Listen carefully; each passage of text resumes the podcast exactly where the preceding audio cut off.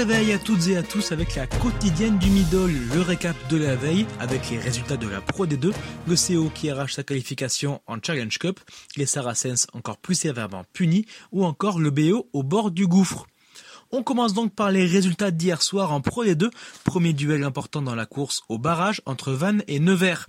Victoire des Bretons sans trembler 31 à 16.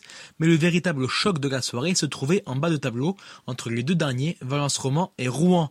La lanterne rouge qui recevait les Rouennais réalise une très mauvaise opération avec une défaite à 0 points à domicile, 10 à 24.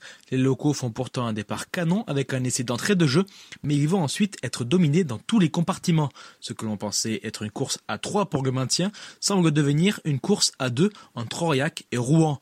Les deux équipes s'affronteront la semaine prochaine pour une rencontre capitale dans le Cantal.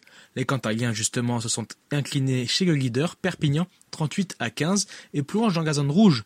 Colomiers fit une entrée remarquable sur le podium en s'imposant 25 à 0 contre Béziers.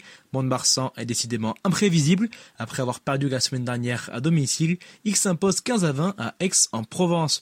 Enfin, le BO a péniblement triomphé de Montauban 30 à 27. Les Basques, justement, sont au bord du précipice puisque le club pourrait être dissous. Les actionnaires du BO ont reçu un courrier alarmant indiquant que l'Assemblée générale du 3 mars prochain pourrait être la dernière du club. Le détail du dossier sur rugbyrama.fr.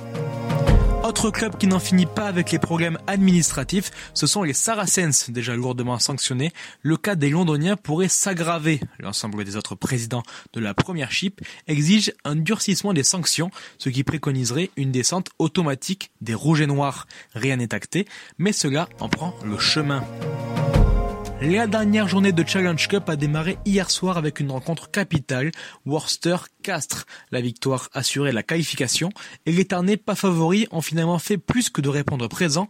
Menés 20 à 12 à la pause, ils renversent la vapeur notamment grâce à un triplé de cocotte et s'imposent en Angleterre 27 à 33.